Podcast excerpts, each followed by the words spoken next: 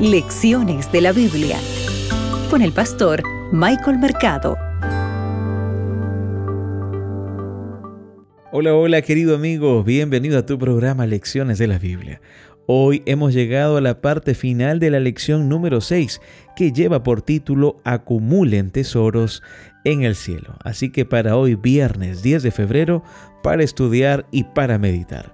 Abre tu Biblia, que juntos escucharemos la voz de Dios. Hoy meditaremos en Marcos el capítulo 8, el versículo 36 y el versículo 37. El texto bíblico dice lo siguiente, ¿qué aprovecha el hombre si gana todo el mundo pero pierde su vida? ¿O qué puede dar el hombre por su vida? Apreciado amigo, Noé es un ejemplo de alguien que hizo tesoros en el cielo. Caminó con Dios y por fe invirtió sus recursos en construir el arca en tierra firme. Al advertir al mundo que escapara de la destrucción por el fenómeno de la lluvia, ¿recuerdas? Noé se salvó a sí mismo, ¿sabes? Pero también salvó a su familia y heredó toda la tierra. Ahora, ¿qué acontece cuando fijamos nuestros ojos en la historia de Abraham? Abraham también al creer partió, recuerda, sin saber a dónde iba, confiando en que provendría una multitud de su esposa estéril. ¡Wow! ¡Qué tal fe! Más adelante Abraham tomó a su hijo unigénito y mayor tesoro. ¿Para qué? Sí, para sacrificarlo. Ahora, ¿qué aconteció con este príncipe, con Moisés?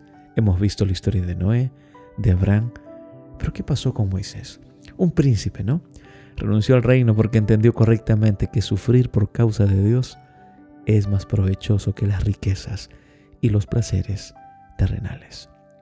Apreciado amigo, nunca olvides esto. Sufrir por la causa de Dios siempre será más provechoso que cualquier placer terrenal o cualquier riqueza. Recuerda que lo que dice Mateo 13:22, ¿no? Pero el amor a las riquezas puede ahogar la palabra en el corazón de las personas. Y tenemos aquí el ejemplo de Lot. ¿Recuerdas? Que se fue la próspera Sodoma y también el de Jacob, que utilizó el engaño para obtener la primogenitura. No necesitas mentir, no necesitas usurpar, no necesitas realizar tu voluntad, ¿verdad? Pensando que esto es lo mejor, como tu cosmovisión humana lo hace, como lo hizo Lot. Apreciado amigo, es momento de arrepentirse, es momento de, de volver a Dios. Al, al arrepentirse, Lot se salvó y su nombre fue preservado entre los justos. Posteriormente, algunos de sus descendientes fueron injertados en el linaje mesiánico. Jacob, mediante súplica y llanto, se convirtió en Israel y engendró la nación escogida. ¿Lo notas? Nunca es tarde para volver a Dios. Nunca es tarde para pedir perdón y para arrepentirse. Nunca es tarde para acumular tesoros en el cielo. Todos estos hombres vencieron por la fe y en última instancia dedicaron todo a la causa del Señor.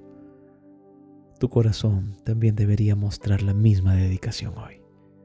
Donde quiera que estés, en la ciudad que te encuentres, busca una iglesia adventista, acude a ella y aprenderás más de la bendita esperanza que está en Jesús.